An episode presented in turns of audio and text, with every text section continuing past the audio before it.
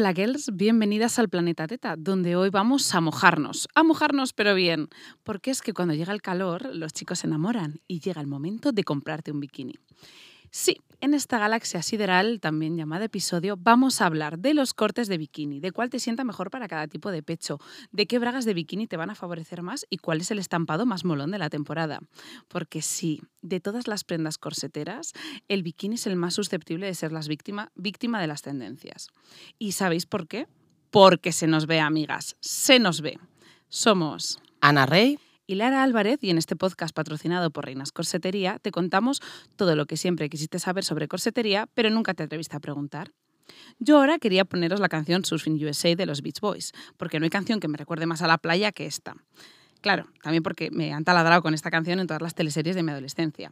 Pero como no tenemos los derechos de reproducción, pues nuestros maravillosos técnicos nos van a poner gasolina y fuego de los bodega y bodega, porque esa sí que podemos y que puede que no me recuerde a la costa californiana, pero me recuerda a Morales de Toro, que es donde yo he pasado casi todos los veranos de mi vida y en fin y al cabo es donde más bikinis me he puesto. En fin, comenzamos.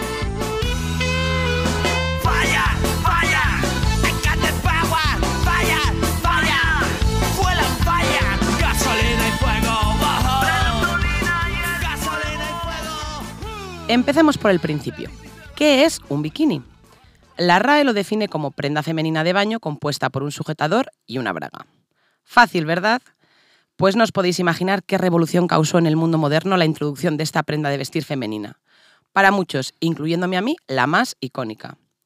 De acuerdo con Oliver Stillard, historiador... otra vez el apellido, por favor. Oliver. Mi francés es perfecto, perdona.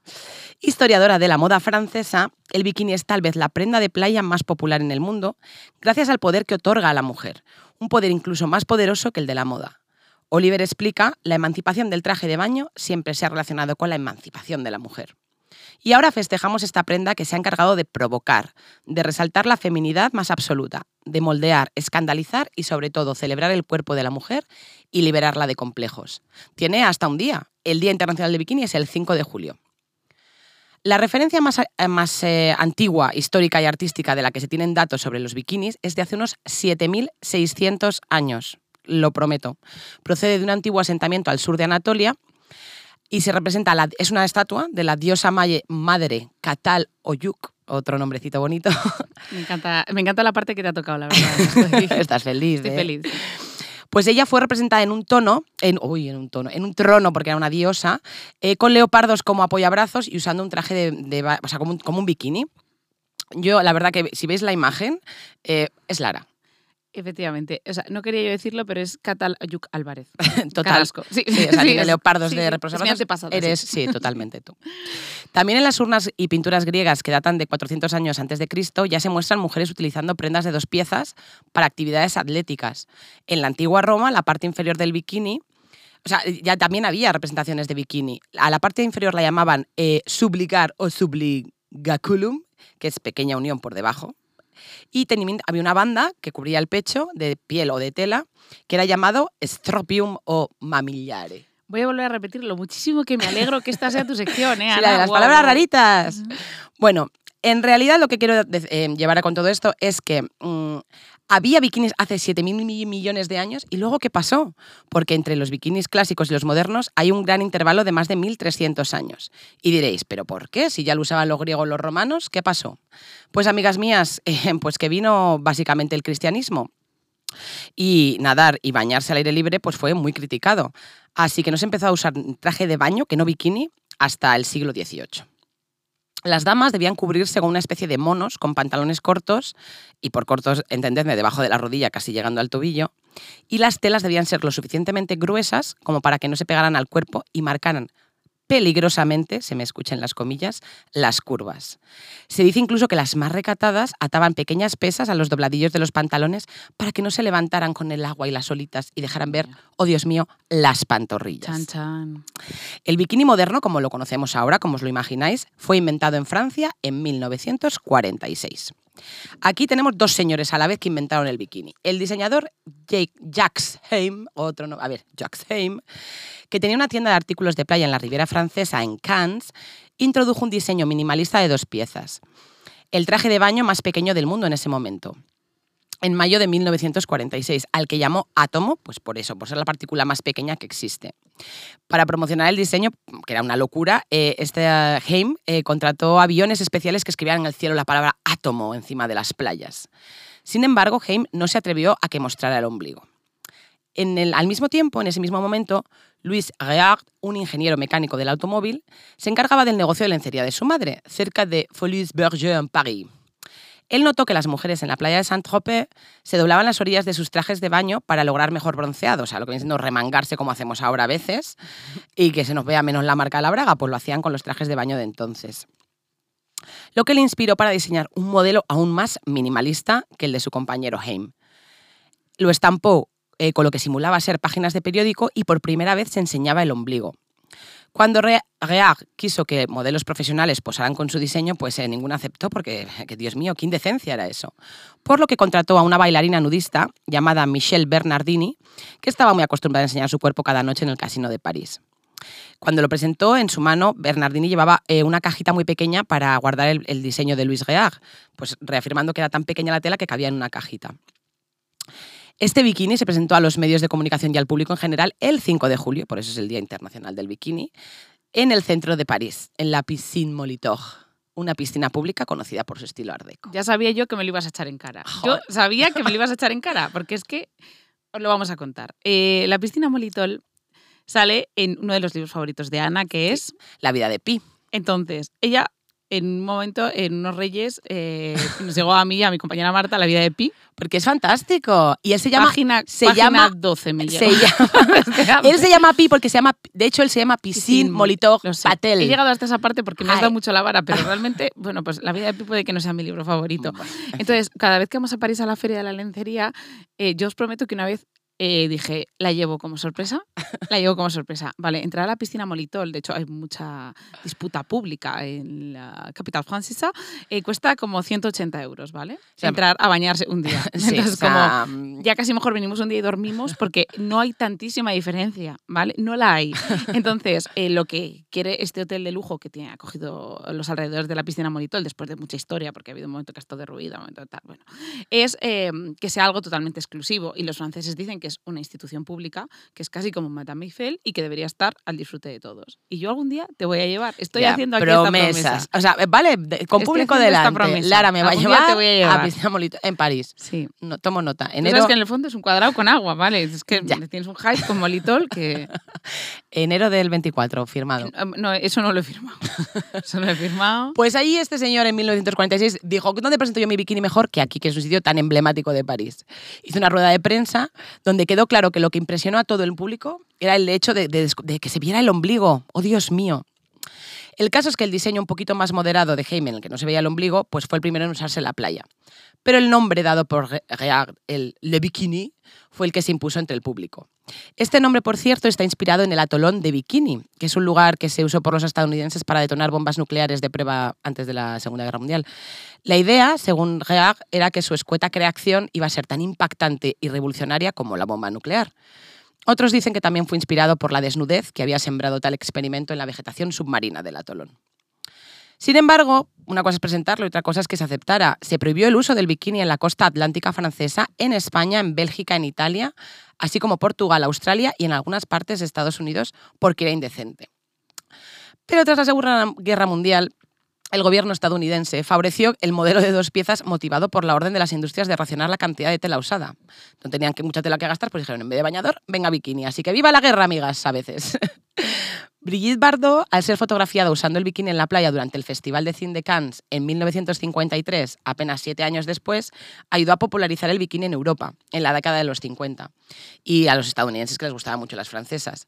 Las fotos de, Bardot en bikini convirtieron a Saint-Tropez en la capital mundial del bikini. ¿Qué pasaba mientras en España? Pues que Benidorm jugó un papel similar al de Cannes.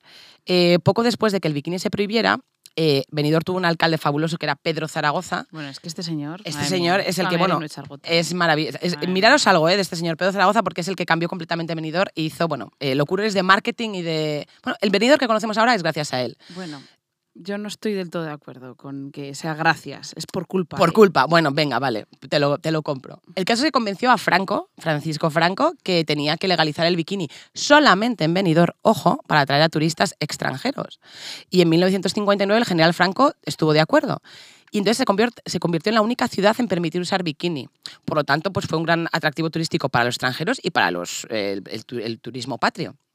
La primera mujer española que posó en bikini para la prensa en Benidorm fue Beatriz Ledesma, que, o sea, un ole para ella que estaba divina.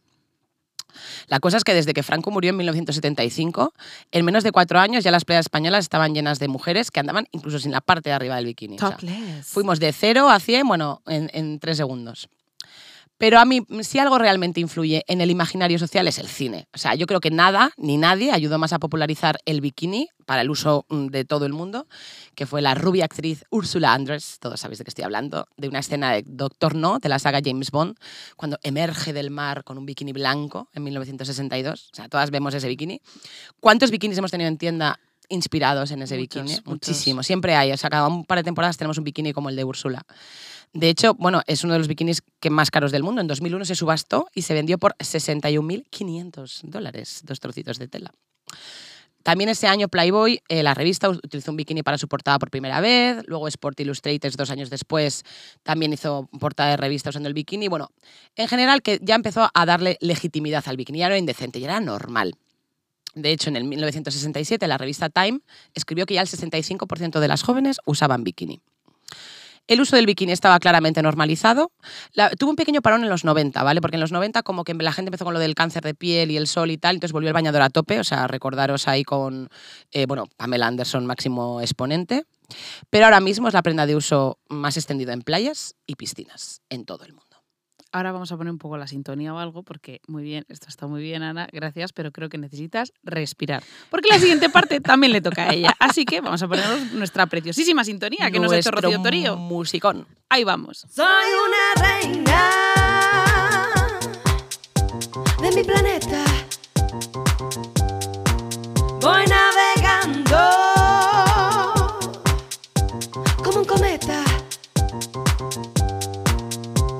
Soy una reina, no hay más que verme desde mi planeta. Vengo sorprender. Ya está, ya está. Yo necesitaba subidón de la música, que me gusta muchísimo la sintonía, cada vez me gusta más, la cantamos todo el rato. Soy una reina.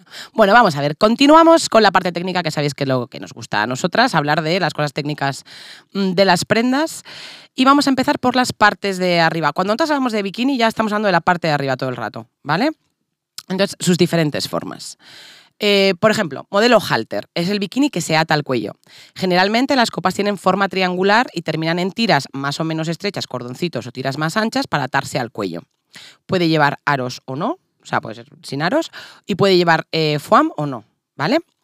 El modelo bandó, ¿vale? Es el bikini sin tirantes de toda la vida, el escote palabra de honor. Lo mismo, puede llevar aros o no llevar aros, foam o no foam. Eso no influye, ¿vale? En la forma del, del bikini. Es muy popular el modelo bandó porque evita las marcas del sol en los hombros, pero aquí es fundamental llevarlo en la talla adecuada para estar muy cómoda y sujeta y que el pecho esté lo más alto posible dentro de que, recordemos, no lleva tirantes. Luego está el tipo sujetador. Bueno, pues lo que viene siendo eh, en el que más se parece por su construcción a un, a un sujetador. Básicamente es un sujetador pues confeccionado en tela de bikini. Luego está el asimétrico, ¿vale? Un tirante sí y uno no. Es muy moda, ¿sabes? Siempre de vez en cuando viene alguno así, una pieza especial, pero bueno, deja mucha marca del sol, o sea, un hombro con sol y otro sin sol. Y también puede llevar aro o no aro, foam o no foam. Luego está el bikini armado, lo que hablábamos, con foam. El tejido en el que está fabricado el bikini es grueso, es de espuma, ¿vale? Como los sujetadores. Da una forma más redondeada y puede evitar que se note el pezón. Pero no siempre, o sea, depende del grosor de la espuma y la consistencia que tenga. Mm, porque, ah, quiero decir, de- y depende del pezón, o sea, que no siempre es, ah, bikini armado que no se me note el pezón. Bueno, a veces sí, a veces no, que lo tengamos claro. Y claro, como es de espumita, tarda bastante más en secarse. Luego está el modelo sin armar, lo que hablábamos, sin espuma. Está confeccionado solamente en tejido, con o sin forro, pero no tiene nada de espuma. Igual que los sujetadores sin armar, ¿vale? Es mucho más versátil a la hora de crear patrones y formas y se seca muchísimo más rápido.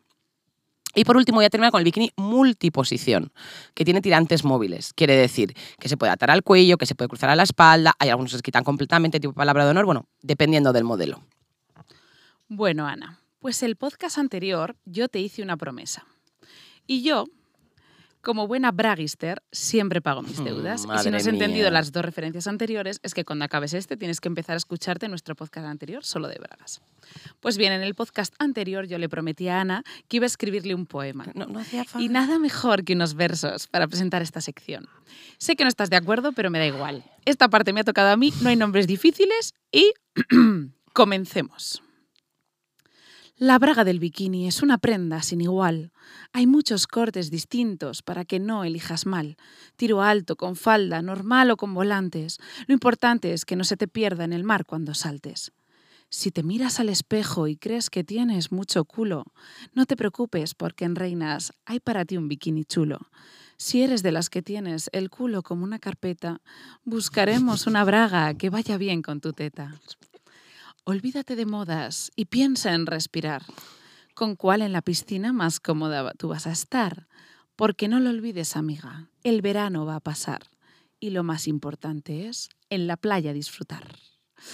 Bueno, bueno, qué maravilla de poesía. Me marca... He oído cómo te reías Ah. intentando despistarme de mi, de, de- de mi verso. No, era no, de verdad que es que la- me ha salido la risa. O sea, bien He notado cómo te salía la risa y Eh, digo, pero es que voy a presentaros a la nueva Federica García Lorca. Ha nacido una estrella Eh, ahora mismo. Sí, soy la lorca de la braga que se le va a hacer. Eh, bueno, ahora ya vamos al lío porque aunque no hay mucha tela que cortar, es bastante elástica. Ta, ta, ta, chan. Sí, estoy. estoy- Lara hoy Sí. tiene el día, bueno, bien, chistosa. Sí. La braga de bikini es como llamamos a la braga media, ¿vale? Voy a hablaros de todas las bragas de bikini. La primera es la braga de, eh, que es que la llamamos braga de bikini, o sea, todas las bragas de bikini, la primera la llamamos braga de bikini porque es que el término normal nos horripila, pero es la braga media, ni muy escotada, ni muy alta, ni muy baja, la braga de toda la vida. Esta en baño, sin lugar a dudas, la MVP, la que más vendemos, sin lugar a dudas. ¿Por qué? Pues porque es la que mejor sienta a casi todo el mundo. Es suficientemente púdica como para vestirla con cualquier público y favorece bastante. Ante la duda, esta es tu braga. Un apunte. Para mí esas bragas, estas bragas solo tienen una cosa mala, y es que si me llegan a la altura de la barriga, se me dan la vuelta. Y se me ve el forro y es incómodo llevar ahí un churrillo. Para mí, y estoy hablando desde mi culo, es más cómodo llevarlas por debajo de la barriga o por encima de la barriga para que no se me recoja. Pero Bueno, aquí yo voy a decir que para mí es la más cómoda porque me queda como justo en la altura de la barriga necesaria. O sea, justo por encima de la cicatriz de la cesárea, que recordemos que yo tengo la barriga rajada por una cicatriz. bueno, y que tienes menos barriga, Ana, esto es así. Bueno, pero quiero decir, pero también me empuja, o sea, porque la forma es redondita y tira para abajo, entonces tiene una altura justa para que la braga se quede en su sitio y no se mueva. Bueno. Eh, como veis, no nos ponemos de acuerdo Jamás. en nada. Eh, la braga alta es la que tiene el tiro alto, es decir, que llega a la altura del ombligo o justo debajo. Puede ser o no escota de pierna. A ver, esta braga es más cuestión de gusto. Hay personas que siempre la piden por ir más tapadas y otras por comodidad. La verdad que es que son muy cómodas. Pero tiene una cosa mala, y es que cuando está en humedad a mí se me queda la barriguita fría. Bueno, y voy a decir una cosa, que a mí la braga alta pues me chifla y eso es lo que quiero llevar braga alta, pero como soy un poco de torso corto, Bueno, pues se me junta con las tetas y parece yo un quería bañador. llamarte de teta baja, pero está feo y de quiero torso, seguir grabando este torso podcast. corto, vamos a decir en vez de teta baja, que todo Vale. junto, pues la braga alta se me mete con el... Sí, sí. Tú me has entendido. Torso corto, torso corto.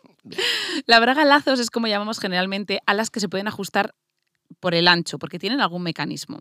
Puede ser una tela que acabe en lazo, puede ser una cuerda con ojales o puede ser una combinación de ojales con un cordado, así tipo corsé supermonas. Mi amiga Sara estas últimas las llama las del redondo de ternera, así que ya os podéis imaginar cómo quedan. Y mi amiga Sara, que es una exagerada, pero son realmente las que menos marcan, porque la tensión se reparte mejor entre las zonas. De todas las de atar, las, las, de, las del redondo de ternera son las mejores. en lugar de descansar sobre un punto concreto como con la típica braga de lazo. Lo bueno de esta braga es que se adecua a tu cuerpo y a tu estado de ánimo, porque hay días que quieres ir más sujeta porque te vas a tirar de cabeza por el trampolín y hay otros días que quieres mm, ir suelta porque te acaba de bajar la regla y no quieres que nada te apriete. Esta maravilla de ajustabilidad antes limitaba las bragas a bajas, pero ahora, ya os digo, con el cierre corsé las hay en todas las alturas. ¿Ha quedado ya claro que son mis favoritas, Ana? No se ha notado nada en absoluto. Pues por si no ha quedado claro, mm, lo confieso, son mis favoritas. Y luego están las bragas ajustables, que son aquellas en las que puedes ajustar el largo, sobre todo eh, lo que se te va a ver de pierna. Generalmente tienen en los laterales dos costuras abiertas, intervenidas por un cordón, que permite fruncir el tejido para hacerlas más escotadas en el lateral, para enseñar más pierna o menos pierna. Una cosa, si tienes el culo carpeta, esta es una gran opción, porque vas a poder ajustarla cuando ya se vaya cediendo, porque claro, hay veces que vemos que de cintura te queda bien, pero de culo te sobra un poquillo, y es que contra eso todavía no hacen dos medidas de braga. Entonces, la, la que se ajusta es la que mejor se va a adaptar a ti, porque luego la vas a ir frunciendo y siempre te va a quedar bien. Luego está la tanga brasileña, que es aquella que tiene poca o ninguna cobertura en la parte trasera. Vaya, que te deja el culo al aire. Puede tener el tiro alto o bajo. Hay una especialmente que se está volviendo a llevar mucho, que es como un tirachinas, porque es muy alta de pierna, pero baja de ombligo, pero alta de pierna otra vez, y lo que te hace es una pierna infinita. Y luego está la braga falda, que es una braga unida a una falda, cuidado. Oh, Me he dejado ¿en rota serio? con esto, sí. ¿En serio? No sí, lo había... ocho horas he tardado en escribir esta frase. No hace falta ir a la Universidad de Yale para explicaros qué es esto, pero lo importante es que sepáis que existe, porque hay mucha gente que no sabe que existe. Se fabricó para tapar más y nosotras preferimos, dentro de las opciones que hay, la que tiene la faldita ajustable como la braga ajustable, porque así puedes hacerla más larga o menos larga según la ocasión. Y por último está la braga de volantes. A ver, que a lo mejor la braga de volantes no debería ser un estilo en sí mismo, pero como este es nuestro podcast y hacemos lo que nos da la gana, pues lo hemos metido. La verdad es que todo lo que tiene volantes es una maravilla porque eh, no quiero decir la palabra disimula, pero voy a decir que entretiene. Cambia el volumen de la prenda y produce un espejismo. Así que ya sea en escote, en el hombro o en la braga, los volantes son tu mejor opción. Lo que vamos a conseguir con esto es equilibrar, mm, entretener, bueno, que es una maravilla. La verdad que volante, fans del volante. Lo que no hemos dicho ahora, que es muy importantísimo, ¿vale? Pero que, que creo que no ha quedado claro, viendo que un bikini por su definición, repito, definición consta de braga y sujetador, es decir, son dos prendas individuales, ¿vale? De dos partes del cuerpo muy distintas. Pues es importantísimo poder comprar esas dos partes por separado, cada una en su talla. O sea, no sé si esto mm, a alguien se le está ocurriendo que hablábamos de bikinis completos. No, no. Una cosa es el sujetador, la parte de arriba, y otra cosa es la braga. Es que, vamos a ver, si nos obligaran a comprar el pantalón en la misma talla que la camiseta, pues mataríamos a alguien. Pues aquí es que es lo mismo, no se debe comprar. Eh, si los bikinis, o sea, si tú vas a comprar un bikini y ya viene una talla genérica, tip- tipo S, M, L, XL, mm, pues yo ya que tú mm, me lo pensaría dos veces. Porque en mi caso, vamos a suponer que yo soy una em, XL de teta, pero una S de contorno, y de culo una S y carpetilla. Em, ¿cómo- qué, qué bikini me compro? ¿La M para, para entre, entre medias no estar ni bien una cosa en la Para otra? que se te salga toda la teta. Eh, exacto, y me quede grande la braga. Exacto. O sea, eh, abogamos, vamos, o sea, esto ya que creo es que imprescindible. es imprescindible. O sea, fundamental. yo creo que ya hay muy Estamos pocos. en el siglo XXI. Sí, muy pocos fabricantes ya que lo hagan completo. Ah, Con Bueno, el auge del fast fashion y los bikinis malongos, cada vez hay más que vuelven juntos, porque claro, es más ya, fácil de es que es vender. mucho más fácil de vender. Una Claro. es una emite arriba y abajo. No, la braga es una cosa y la parte de arriba es otra. Eso tenemos que entenderlo. Y que la parte de arriba es un sujetador y vuelvo a lo mismo, que tiene que estar en tu talla de sujetador, con tu contorno, con tu copa correcto. Y la braga, pues lo mismo, en tu talla mm, y como te guste, más apretada, más floja, porque bueno, pues cada una lleva la talla de braga como la sale del, ¿De dónde? mm, del moño. Ah, del bien. moño. Eso es, mi abogación por la separación. De las... Es fundamental. Importantísimo. Sí.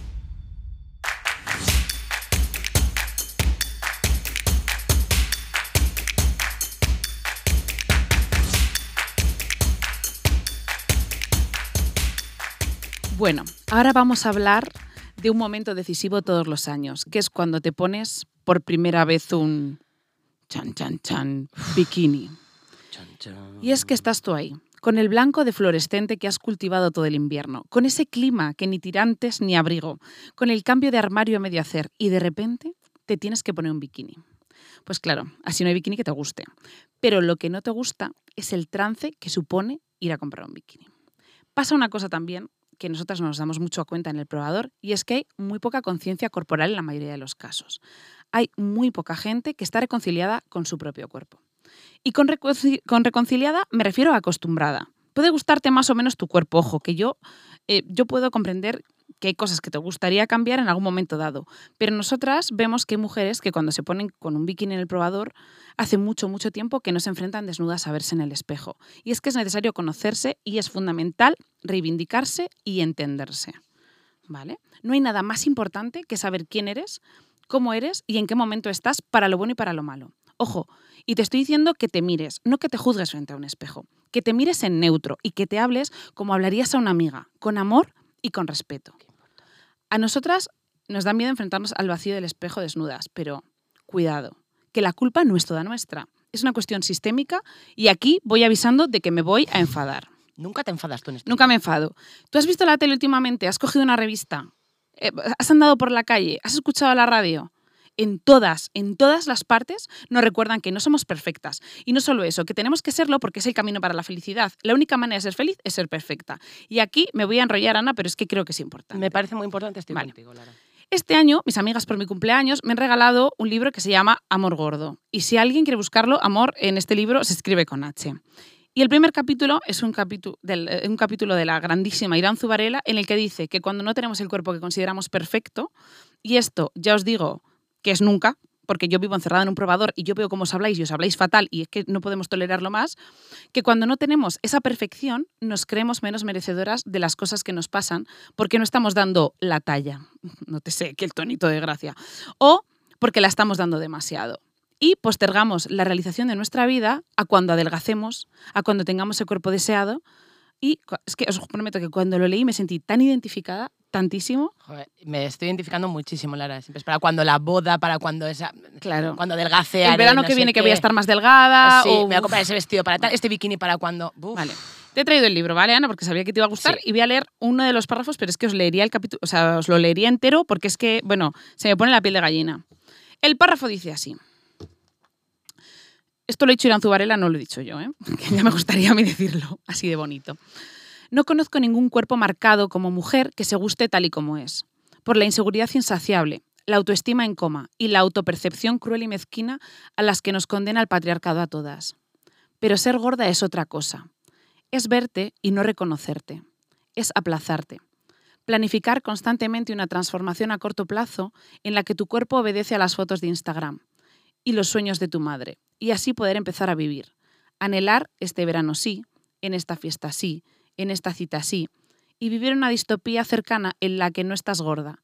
Y entonces te mereces vivir de verdad, y no en el estado pasajero en el que vivimos las gordas. Adelgazar para vivir la vida que te mereces, alcanzar el cuerpo que merecen quienes te rodean.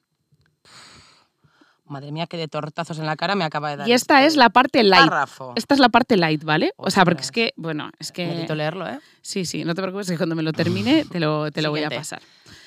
Pues bien, en lo que tenemos que empezar a trabajar es en estar felices con el cuerpo que tenemos y dejar de trabajar en el cuerpo que queremos tener. Es fundamental que empecemos a vernos como lo que somos, con nuestras cosas buenas y con nuestras cosas mm, raras y con todo, porque somos humanas. Que empecemos a hablar de nuestros cuerpos como son, con estrías, con marcas, con partes que cuelgan. Pero es que no hay referentes de esto. Y spoiler, amigas, no parece que la industria nos lo vaya a poner fácil para que los tengamos. Así que tenemos que ser nuestro propio referente en materia de aceptación corporal. Hay que mirarse con compasión y con pasión. Esto es fundamental. Qué bonito, Lara. Y si estás pensando que con el auge de las modas curvis la cosa se está normalizando, amiga, te voy a decir que no. Porque las modelos curvis no dejan de ser cuerpos jóvenes y proporcionados en la mayoría de los casos con una dedicación corporal que no corresponde a la posibilidad de las modelos. Necesitamos ver más edades, más morfologías, más capacidades y que la cantidad de referentes que haya esté proporcionada. No es que sea una de cada 100 la que tenga estas características. Y por supuesto que las modelos son parte de esto, que yo no quiero excluir a nadie, pero no quiero olvidarlas ni demonizarlas por el camino, pero no pueden ser toda la representación. Ya está. Bueno, realmente no, que es que, no, que me he ido. Eh, a ver, la primera vez que te vas a probar un bikini, tienes que estar mentalizada, ¿vale? Si es- puedes escucharte esto que te he contado yo antes, ¿eh? Eh, empoderarte y tienes que estar mentalizada. Hazlo bonito, hazlo fácil, lleva ropa que sea fácil de quitar, que te haga sentir guapa. Si tú te ves bien maquillada, maquíllate. Eh, ten predisposición a verte y déjate aconsejar. Y ojo, esto es muy importante, vete a un sitio donde tu cuerpo no sea juzgado por la persona que te está vendiendo el bikini. Y quiero que sepas que no estás sola. Que hablo por mí, que yo el primer bikini que me probé esta temporada dije, uy, no, con este estoy muy pálida. Y al final es el que me, o sea, mm, le he quitado la etiqueta para meterlo en la maleta. Este fin de semana que me voy a la playa. Porque tenía mi nombre escrito ma- mayúsculas y fosforito, que era de leopardo, si es que era muy claro y tal. Pero yo también, en la primera vez que me lo puse, dije, "Uf, con este estoy muy pálida, esto, estoy aquí. O sea, que no estás sola, que nos pasa a todas. Lo que tenemos que hacer es normalizarlo, hablarlo. Y claro, cuando yo el día que dije, me tengo que comprar yo un bikini porque es que me voy a la playa y de nada del año que he pasado me vale, ninguno de los 2.000 bikinis que tengo me vale, me tengo que enfrentar a eso. Nos tenemos que enfrentar todas. Así que si el primer día que sales de compras no encuentras nada que te puede pasar, no te preocupes, que a todas nos ha pasado alguna vez, incluso a nosotras mismas. Así que no te preocupes, no estás sola. No estás sola, Lara, es que es verdad. O sea, a todas nos pasa. Ese primer día es muy, muy duro. Pero me ha gustado mucho eso que has dicho, con, con pasión y con compasión hay que Es mirarse. que son dos cosas fundamentales. Precioso. Y mm, aquí voy a decir una cosita también, que es muy importante, los colores de los bikinis, ¿vale? O sea, hemos hablado del patrón y que te siente bien y que tu talla de arriba y abajo, pero que el color te favorezca. Es que es importantísimo. Eh, no es lo mismo verte con un, un bikini con un color que, que te vaya, que te ayude, ¿sabes? Que te, que te favorezca a uno que te vaya a la contra. Es que no tienen nada que ver, aunque sea el mismo exacto bikini. Bueno, pero de todo esto de colores, expertas nosotras no somos, pero os hemos traído a la experta que lo sabe todo, que luego en la entrevista nos va a contar un montón de cosas. Exactamente. Así que no decimos nada más, lo dejamos todo a ella.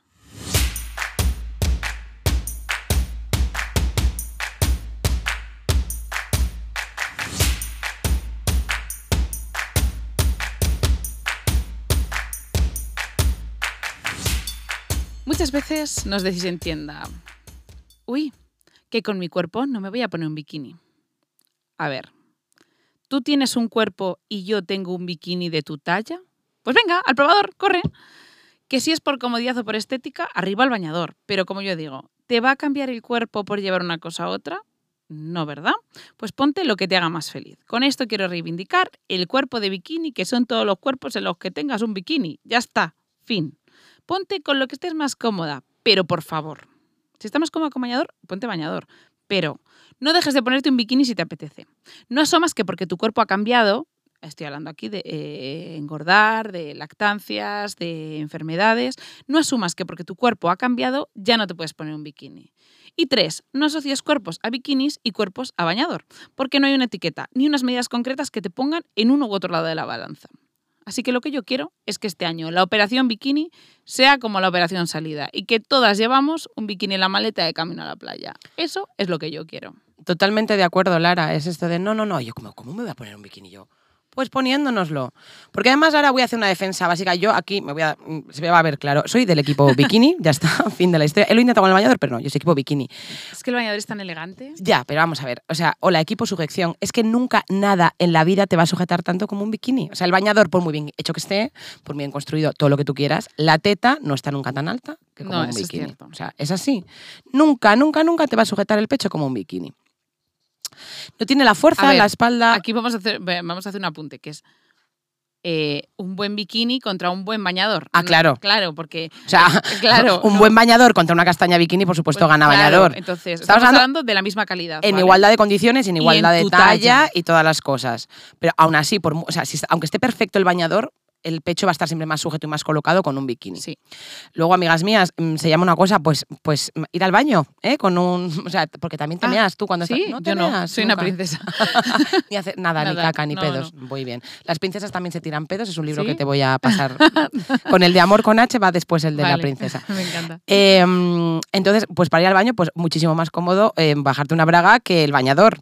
Que mira, podemos hacerlo de toda la vida las abuelas, apartarlo a un lado, pero como te diré, Claro. que no desmiento ni que nadie lo haya hecho.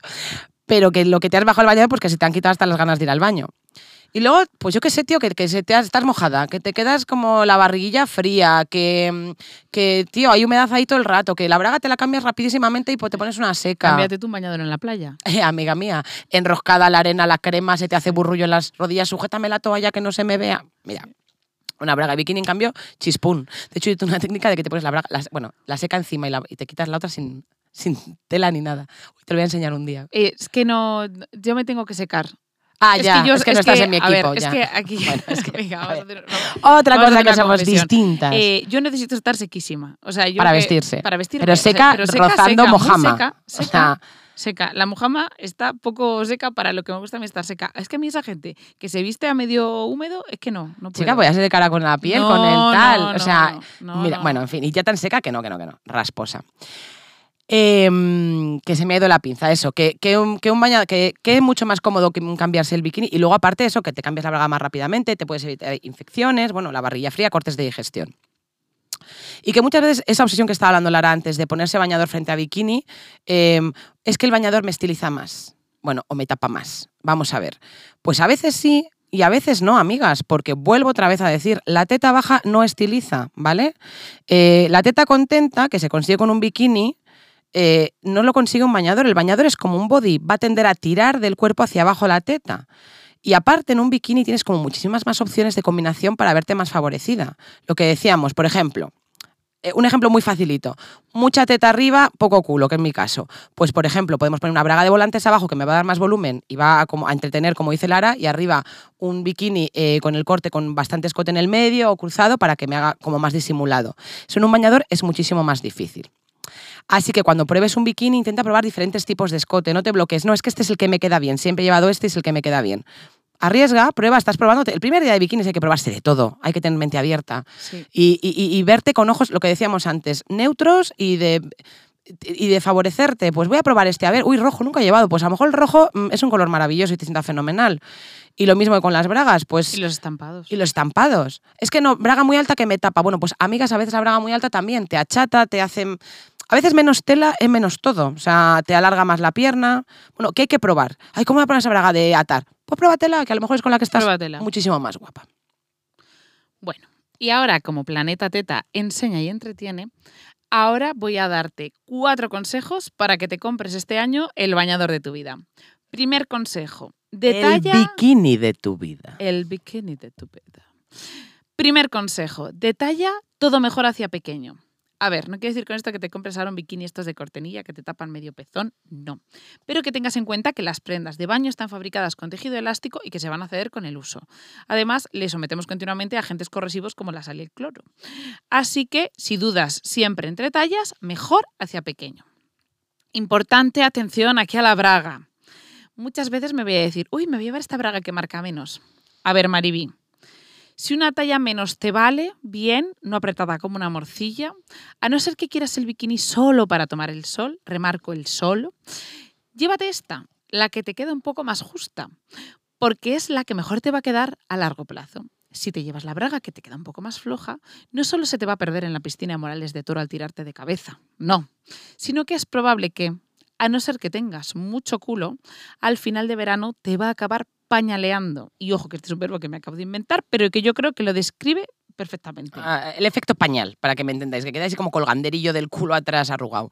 Eh, horror- me horripila, pero he de decir que sí, una gran eh, Sí, yo- yo usuaria del efecto pañal. Claro, para que no te marque. para que no me marque, entonces me llevaba las bragas grandes, o sea, pero no hace tan poco tiempo, No, ¿eh? no. o sea, hace cuatro o cinco años que todavía me llevaba las bragas grandes para que no me marcara a principio de temporada, pero es que dos bañadas, Bueno, a ver, ha habido muchas temporadas que yo te he visto llevarte eh, la S y la M de la misma braga Claro. en diferentes momentos sí, de la sí, temporada. sí, he empezado ¿eh? con la M y luego decir a mitad de verano me- sí se me ha quedado grande, necesito sí. la S, eso ha pasado. Sí, Sí, sí. Segundo consejo, de color el que te favorezca. Que yo sé que eras gótica en el Instituto Maribí, pero con ese blanco nuclear y ese bikini negro entero solo te hace más pálida. Busco a uno negro con estampado o uno oscuro en otro tono. Ya verás cómo estás más favorecida. Si estás buscando otro bikini, llévate el, que, el color de siempre, pero si quieres el bikini de tu vida, presta atención a la colorimetría que es tu mejor amiga. Otra cosa, hay que perderle el miedo al estampado. Hay veces que en la mano, que el estampado es un todo, son abrumadores, pero luego cuando están puestos, que se convierten en una parte, quedan increíbles y mucho menos exagerados de lo que esperabas. Porque no es lo mismo un estampado en la mano que un estampado puesto. Nada que ver. Nada que ver. Tercer consejo. De forma de acorde a tus necesidades. A ver, Mariby, no es lo mismo tener tres niños de 2, 4 y 10 años que te vas a pasar el día corriendo detrás de uno y detrás de otro, que a lo mejor si vas solamente a tomar el sol, que puedes ponerte ese bikini molón y bastante escueto porque no se te va a mover. No es lo mismo. Así que piensa un poco qué actividad realizas con esta prenda corsetera para que podamos aconsejarte lo que mejor se adapte a tu vida. Cuarto consejo. Sobre el gusto, atrévete a probar. Que puede que tú vayas con una idea preconcebida, pero que muchas veces el que menos te espera es el que queda como tú quieres. Muchas veces viene una clienta que hay unas características y pide un bikini que hace justo lo contrario. Así que, si no lo tienes claro, pruébate. Es la mejor manera de elegir. Y ahora, bonus track. Sabes que has encontrado el bikini perfecto cuando te enamora. Y es que, aunque no sea tu color ideal, la forma que más te sujeta o te queda mejor la braga alta que la baja, llévate aquello que te haga sentir feliz. Porque eso se transmite. Así que toma malas decisiones, pero que sean tuyas. Yo aquí voy a hacer una pequeña confesión. Y es que yo me compro el bikini por lo que mola. Eh, Es que es así. nunca me llevo el color que más me favorece. Nunca me llevo el corte que mejor me queda. O sea, nunca me queda. De hecho, este año Ana y yo hemos discutido por la talla del bikini que me voy a llevar. ¿Vale? En fin. Em, pero es que yo me enamoro siempre de bikinis en colores claritos. De todos los bikinis que tengo, y no voy a decir el número en voz alta porque no me lo permite mi representante, solo tengo tres en colores que realmente me favorecen. El resto son o muy oscuros o muy, muy claros. Pero si me das a elegir de todos los que tengo, yo tengo un bikini guardado en mi corazón, que es uno que hubo hace ocho años eh, de, de cactus de Freya, que es como el fondo blanco, que hemos dicho que me queda muy bien, vale, el beige, eh, con eh, unos cactus en verde con las hojas en rosa, que es una, Fosforita. una maravilla y tiene una bikini, una braga monísima. Eh, bueno, Lara, ese será tu favorito, pero de- sin ninguna duda no es el que más te ha pues, puesto no es el que más en tu vida. No, Eh, tú y la super mega Spice Girls, Gary Halliway. efectivamente. Lara y ella compartieron bikini. Exacto. Y eh, la verdad es que se me lo he puesto tanto, me lo he puesto tanto, tanto, tanto que le he quitado el foam. O sea, el foam se me ha desintegrado. No sé en qué momento pasó, pero de repente Yo lo he visto. Yo juraría que este le compré armado. Es que yo no, no trabajaba contigo todavía cuando me compré ese bikini. No, no, no, no, es no. que tiene nueve veranos. y Madre ahí mía. sigue.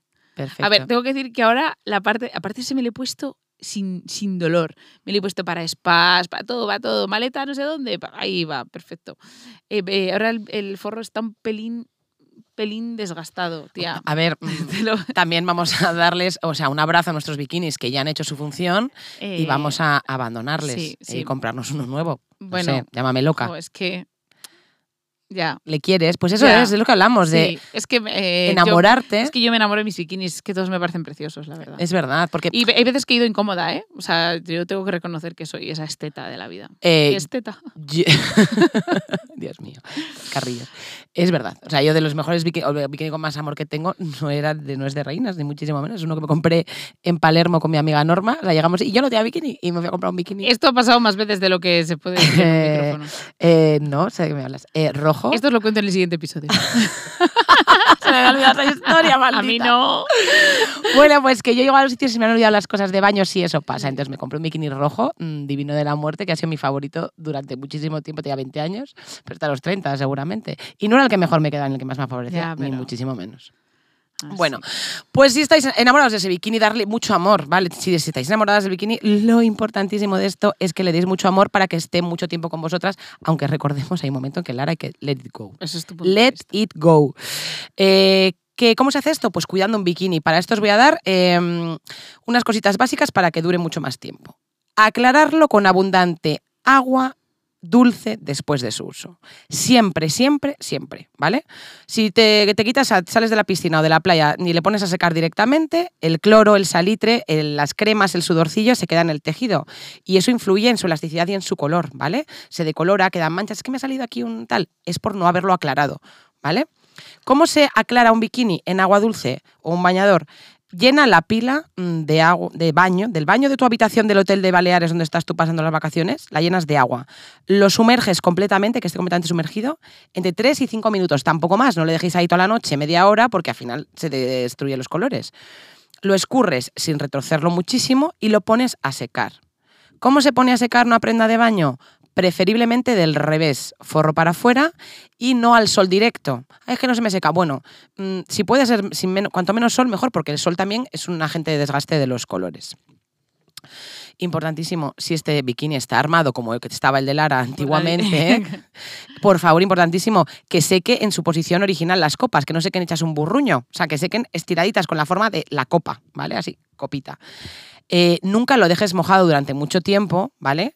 Y menos en, es- en un envase estanco, tipo una bolsa de plástico. O sea, la típica, ahí ves, hago la piscina, meto una bolsa de plástico, un neceser de plástico y lo meto al coche y lo saco al día siguiente. Eso destruye O a los muchísimo. cuatro días. O a los cuatro días, o a la semana. Na- No, eso no se puede. O sea, no se puede. Siempre. eh, Mira, un truco también que yo tengo, por ejemplo, yo lo enrollo en las toallas. En vez de llevarlo en bolsa de plástico, enrollarlo en la toalla, que ya está mojada, pero no está tan húmeda y no te moja la, bolsa. Pero no está tan, tan estanco y, y- y crea ahí moho y olor y cosas, ¿vale? Si eres de usar mucho bikini, o sea, que decir a diario, piscina con los niños todo el día, no está mal darle un lavado en lavadora un par de veces durante la temporada, ¿vale? Y siempre, siempre, por supuesto, al final del verano, cuando ya dices, ya se acabó la temporada, no voy a volver a ponerlo más, lavadora. Lavadora sí, pero con condiciones. Siempre en una bolsita de estas de rejilla para prendas delicadas, ¿vale? Nunca le va, solo el bikini. Recuerdo, aros enganchan tambores lavadora a matar. En un programa corto de tejidos delicados, las lavadoras de ahora son listísimas, eh, con agua fría y sin suavizante, ¿vale? Suavizante es el veneno, o sea, si lo es para la ropa interior, para el baño, es, ese es el némesis del baño, es el suavizante.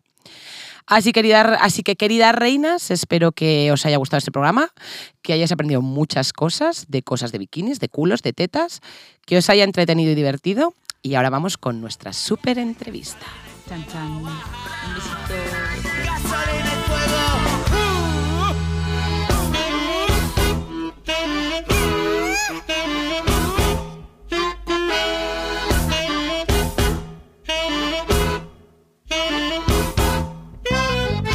Bueno, bueno, hemos hablado un poquito sobre colores en este capítulo sobre los bikinis, Lara y yo, pues eso, qué colores te favorecen más y menos, pero realmente expertas, expertas en esto no somos. No somos. Nos gustaría. Nos pero no encantaría, somos. pero conocemos a una persona súper experta en esto. Ella es Cris Casales, ella es experta en asesoría de imagen y personal shopper, además de mamá, y la hemos traído a Planeta Teta. Bienvenida, Cris. Mm. Pues muchas gracias por invitarme, que me ha hecho muchísima ilusión. Así que genial. Pues genial, vamos a hablar un poquito pues esto, de lo que tú eres muy experta. Bueno, primero cuéntanos un poco en qué consiste tu trabajo, qué es el trabajo de, de personal shopper de asesoría de imagen. Cuéntanos. Bueno, pues básicamente eh, me dedico a, a ayudar a la gente a que se saque partido y a que se vea guapa y se vea bien y, y- y sobre todo pues ayudarles a comprar, que a veces eh, es lo más difícil, yo creo, en acertar y realmente aprovechar tu armario con la ropa que compras. Estoy muy de acuerdo con eso. Comprar es muy difícil a veces. ¿Y cómo llegas tú a ser personal shopper? O sea, ¿cómo te da por ahí? Bueno, pues llevo desde el 2003 eh, trabajando en moda, ¿vale? en una tienda primero, eh, luego estuve como de coordinadora de zona en esa, en esa marca de, de ropa y después de bastantes años y tener a los niños, pues había que hacer un cambio y como ya estaba ayudando a la gente a hacer armarios, a acompañarlos a comprar, etcétera, pues eh, me decía la gente alrededor, pero ¿por qué no lo haces negocio? O sea, si el, eh, pues el puesto de asesor de imagen existe, o sea, Sí. la profesión existe y tú lo estás haciendo gratis, ¿sabes? Entonces es como, "Jo, pues, eh, pues igual voy por ahí y, y empecé, bueno, pues estuve formándome para, para lo que necesitaba, porque realmente experiencia en vestir a la gente pues tenía ya bastantes años y, y, bueno, pues estuve preparándome en lo que creo que me hacía falta, pero bueno, que al final eh, siempre estoy formándome, nunca, nunca se deja uno de, de formar y de aprender, ¿vale? Y, y nada, pues me lancé y monté la empresa.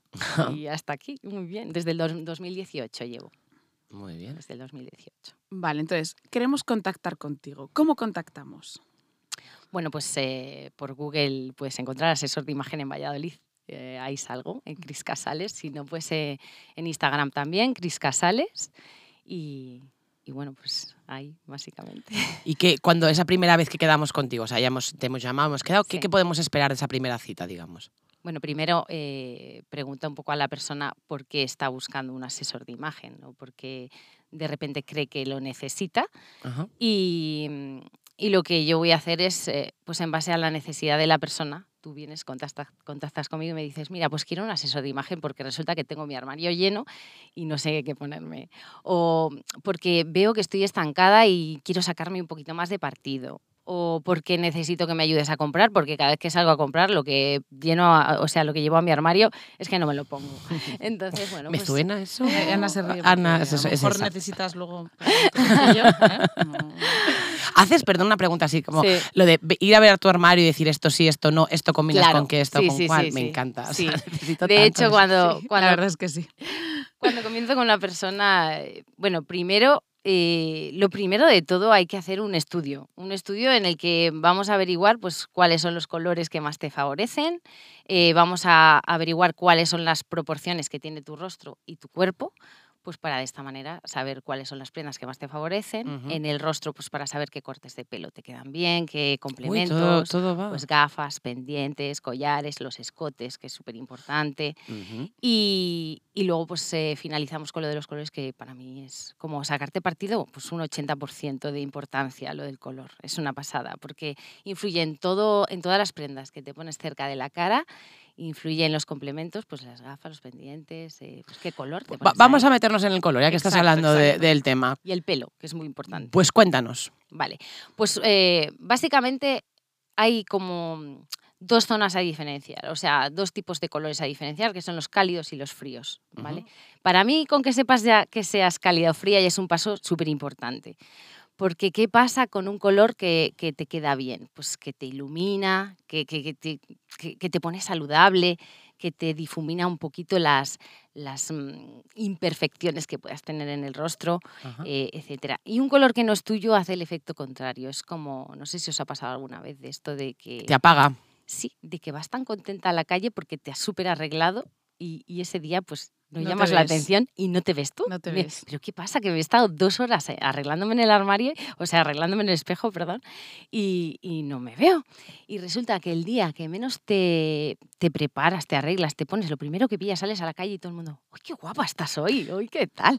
Bueno, pues color. es el color, influye un montón. Un color que no es nuestro nos apaga, nos hace menos saludables, es como que te duele la cabeza, como que te saca más ojeras, más manchas. Sí, sí. Y el Y- color que es tuyo, pues es, hace el efecto contrario, lo que hemos dicho antes. Danos unas pinceladillas, a grandes rasgos, ¿no? Para diferenciar un poquito por tonos de piel, Eso ojos, es. que es lo que queremos Mira, contar. primero, primero hay que saber si eres fría o cálida. Es súper importante. Si tu tono de piel es frío o es cálido. ¿Cómo sabemos eso?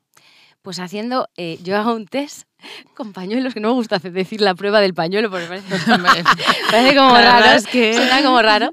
Pero bueno, a mí me gusta hacerlo, eh, hacer el test con pañuelos se hace em, cara a, a una luz muy natural, con, eh, con la piel desmaquillada completamente, o sea, lo más natural posible, con el pelo retirado para atrás completamente, y vas haciendo pruebas eh, de mm, colores que son fríos y colores que son cálidos, ¿vale? Y vas viendo la diferencia. ¿Qué efecto hace un color cálido en tu piel, en tu rostro y qué efecto hace un color frío en tu rostro? Y ahí vas a ir viendo ya diferencias. Uno te va a marcar más las ojeras, las manchas, etcétera. El otro es como que te ponen polvos en la cara, o sea, te la limpia completamente completamente, ¿vale? Y, y ahí ya vas averiguando eso, si tu piel es fría o cálida. Haces varias pruebas, vas probando varias comparaciones, ¿vale? Y cuando ya sabes si tu piel es fría o cálida, pues hay que, hay que afinar más, ¿vale? Hay cuatro tipos de pieles que les llaman con las estaciones del año. Primavera, verano, otoño, invierno, ¿vale? Dos de ellas son frías y dos de ellas son cálidas. A invierno y a verano les han puesto eh, frías, Vale, puede ser pues, por, por el- la luz que se refleja en el día en general en tu piel.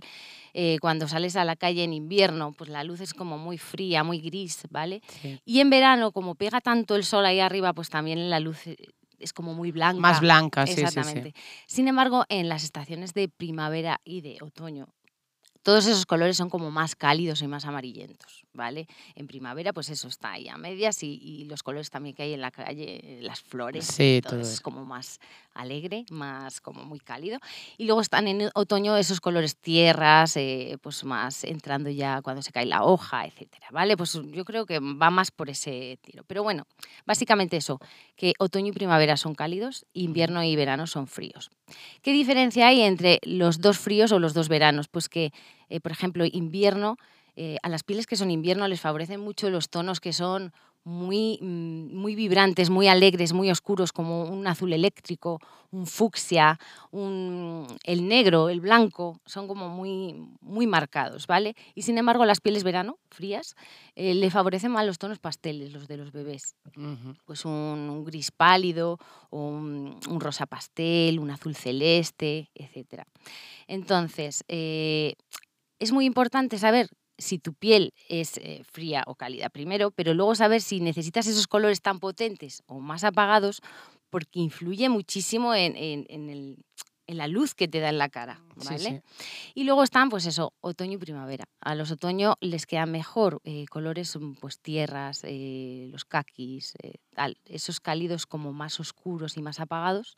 Y a la primavera le queda los colores más vibrantes, muy alegres y muy potentes, como muy fosforitos, muy... Sí, fucsias. o- Sí, fucsia pero cálido, ¿eh? Eh, que se tiene que diferenciar de- del fucsia ya, frío. Ya la he liado, ya he dicho del una fucsia cosa que no era, claro esto. A las primaveras le quedan muy bien pues los colores como pues el salmón o Ah. el coral, eh, los turquesas, pues todo lo que te encuentras ahí en una isla paradisíaca y que es como Me gusta mucho esto, lo, cálido, de- ¿eh? lo que encuentras en una isla paradisíaca, que les Es queda para ti, bien. primavera. Exactamente. Y bueno, básicamente es eso. No sé si- No, no, muy- es muy interesante. Estamos eh, aceptando la información y Sí, sí, sí. interiorizándola.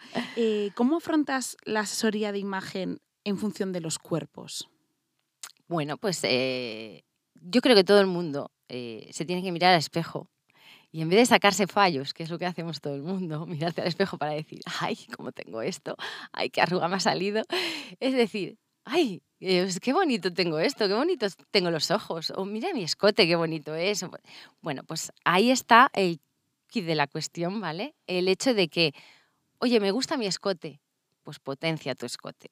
Oye, pues me gustan mis ojos, pues potencia tus ojos. Y da igual el tipo de cuerpo que tengas. Tengas el cuerpo como le tengas, pues te tienes que sacar partido, ¿vale? Entonces, eh, afrontarlos por igual a todos, sacando partido a cada uno, pues como sea. O sea, si tú tuvieras que definirnos qué es para ti sacar partido, es acentuar. Tus, tus mejores virtudes o lo que más te guste de ti. ¿Crees que la gente es objetiva con su...? No, nada, pero creo que no lo somos nadie. ¿eh? ¿Cómo se hablan? eso? O sea, ¿cómo y esto las... ¿Cómo nos hablamos? cómo nos en hablamos general? las o sea, mujeres? es verdad que te miras al espejo para decirte, ay, qué feo tengo esto, ay, qué sí, mal. qué gorda, ay, qué celulitis. Me encanta lo de, me aprieto aquí, me sale celulitis. No te aprietes. Si no te aprietes, no te sale. Si te aprietas, a, Exactamente. a mi hija de cuatro años, si la aprietas, la sale también. Porque te Totalmente. aprietas. O sea, Totalmente. no te aprietes. No, yo soy de, soy de las que además, eh, bueno, pues cuando hago las entrevistas con los clientes, eh, yo lo que hago es decirles, la primera pregunta que les hago, tú cuando te miras al espejo, ¿qué es lo que más te gusta de ti? Y prácticamente el 90% de las personas me dicen, ¡ay, qué pregunta más difícil! Nada, qué, no lo sé. No, no, no. Porque no es- se han hecho esa reflexión quizá nunca hasta que tú se la has Exactamente, hecho. O sea, mírate al espejo y, y pues, oye, qué bonito tengo el pelo. Oye, pues me gusta el color de mis ojos. Sí, o vea piernas. O- O, Oye, mis labios, qué, qué- qué- Sí, qué sí, sonrisa sí. más bonita tengo, jolín. Pues potenciala, ¿sabes? Si sí. es lo que te gusta, potenciala. Y luego ya les pregunto, ¿tienes complejos o hay algo que no te guste de ti? Ajá. Y me saltan con la lista larga, ¿no?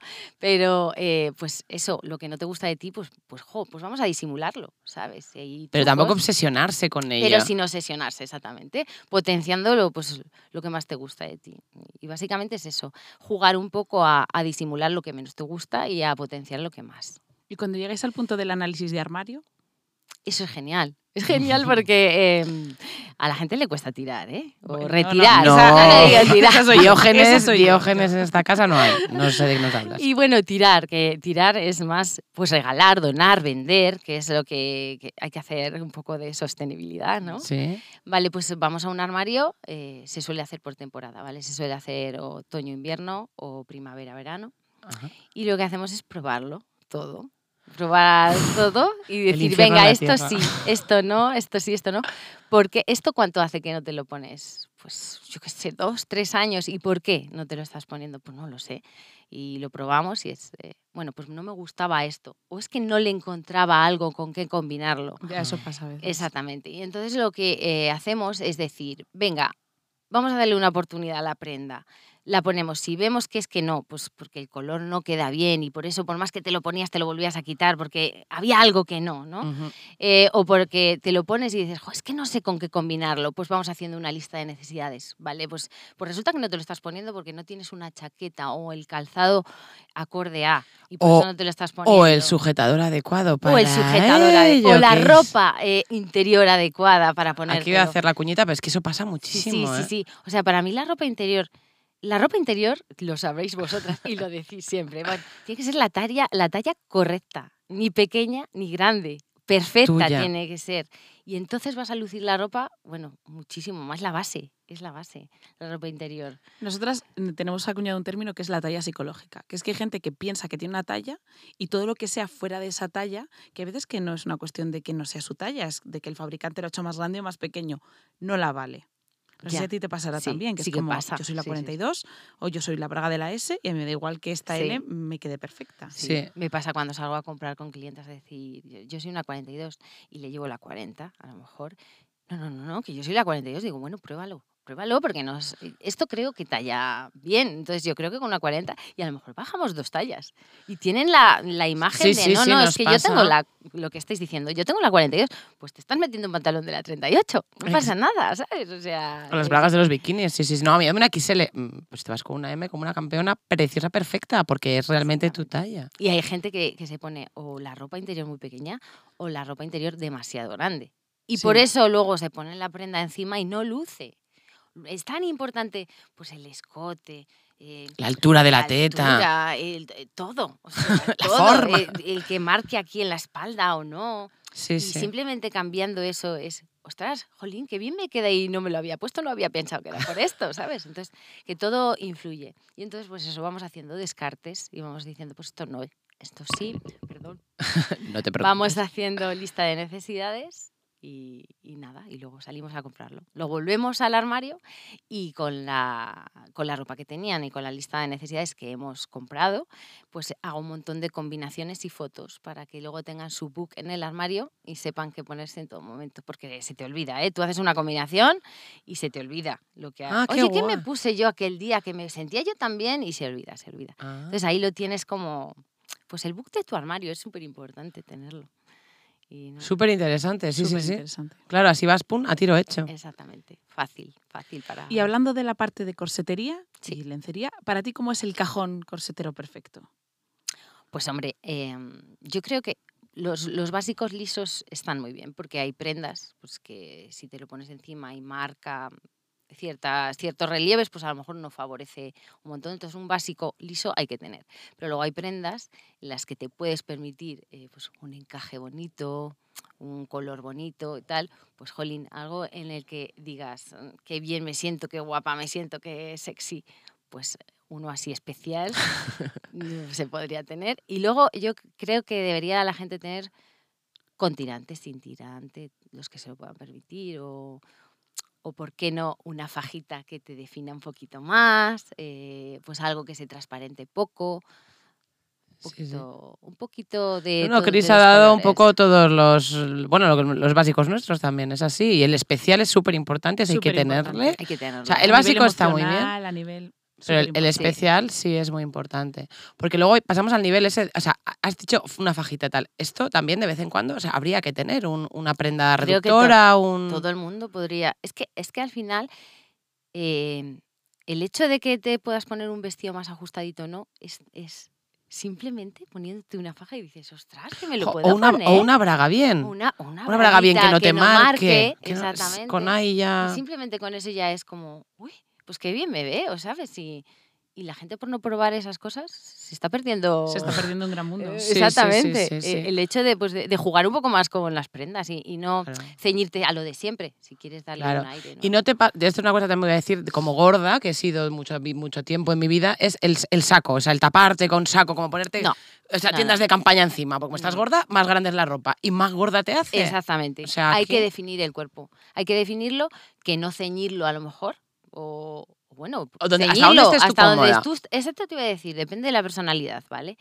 Pero eh, yo creo que, que la gente tiene que definir su figura, que para eso la tiene. Pero luego, pues, mm, mira, lo más bonito en un cuerpo, da igual el, peso que se tenga, son las proporciones.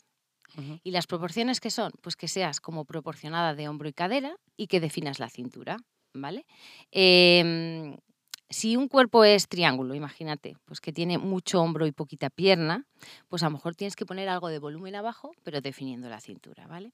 A lo mejor una persona es rectángulo, bueno, pues eh, eh, que tiene pues más o menos la misma Un talla, tronco, sí, sí, un tronco, ¿vale? Mm. Bueno, pues tienes que eh, aportar como un poquito de volumen a lo mejor en los hombros, un poquito de volumen abajo y así defines un poquito la cintura. Si no meter un cinturón o... Exactamente. Ujú.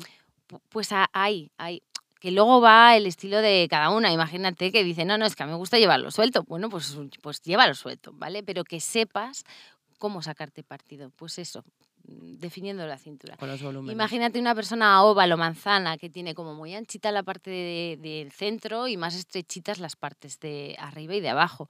Bueno, pues a lo mejor hay que ponerte un drapeado pues que te defina un poquito la cintura y luego vayamos al volumen de abajo y de arriba para que se vea como esa forma definida. Que se puede, todos los cuerpos se pueden proporcionar y definir y te vas a ver estupenda, da igual los kilos que tengas, ¿sabes? Qué maravilla. Exactamente. Y a la hora de comprar un bikini, ¿qué Ah. nos recomendarías? a la hora de comprar un bikini, el color. Súper importante. Un color que te favorezca, que, te, que, que- que vaya con el tono de tu piel. Es súper importante. Porque ya simplemente poniéndote el color ya vas a decir, ¡ay, qué, qué bien me siento! ¿Vale? El escote es muy importante. O sea, el pecho. Eh, si tienes más pecho, menos pecho, pues uno acorde a, a- Al volumen. talla, al volumen, exactamente.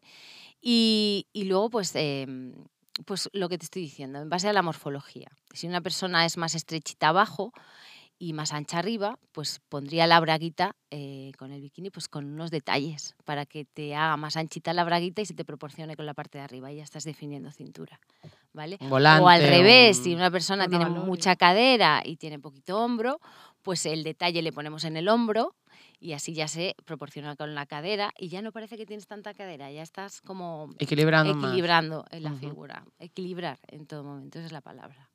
Sí. Vale. Pues ahora vamos a hacerte nuestras dos preguntas de rigor. La primera es, si tuvieras que vivir el resto de tu vida sin bragas o sin sujetador, ¿qué elegirías? Estamos haciendo dos bandos, claramente. Sin sujetador. ¿Vivirías sin sujetador? Sí. Podrías vivir sin sujetador. Sí, sí. Vale, es el equipo Bragister. Bien, bien, lo tenemos claro.